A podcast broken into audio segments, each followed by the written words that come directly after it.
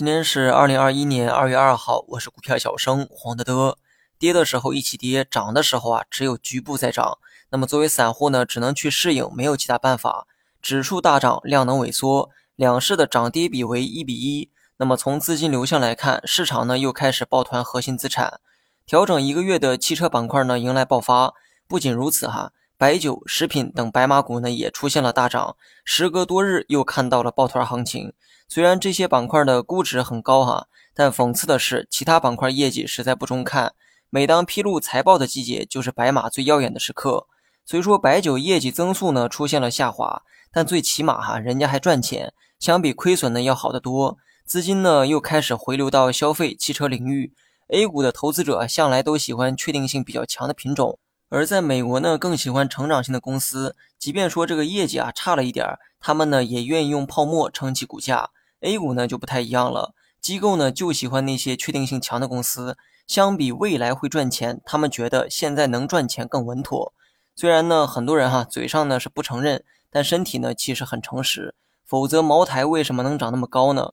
无非就是赚钱多呗，而且根本不愁卖哈，有多少产量就有多少销量，这就导致傻子呢也能预测茅台的利润。所以说买了茅台的机构是不会轻易卖的，你不卖我不卖，就要做抱团取暖，股价要么涨要么横，反正是没有跌的理由，因为只要跌下来，下一家就会用这种方式啊再买进来。A 股的未来呢必然要看科技，这个呢几乎毫无悬念，但这些消费股的抱团啊不能瓦解，科技股呢始终是难以崛起。所以，只要把这个时间放得足够长的话，未来的投资策略啊还是很清晰的。只要消费股崩了，很可能就是科技成长股的春天；消费股没崩，科技股呢就还得饱受隐忍。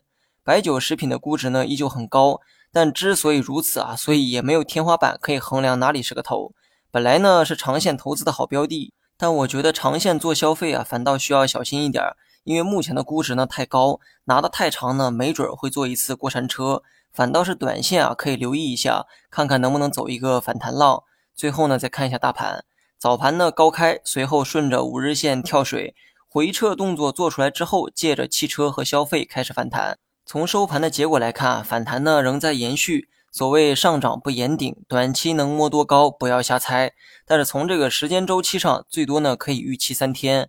如果大盘是在没有均线压制的情况下上涨，那么阳线的这个数量啊是很难判断的。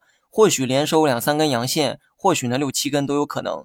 但目前呢是处于回调中的反弹阶段，上方还有看得见的均线在压制。那么这种情况下，反弹预期两天半到三天较为合适。以上呢是从节奏上做的一个预判。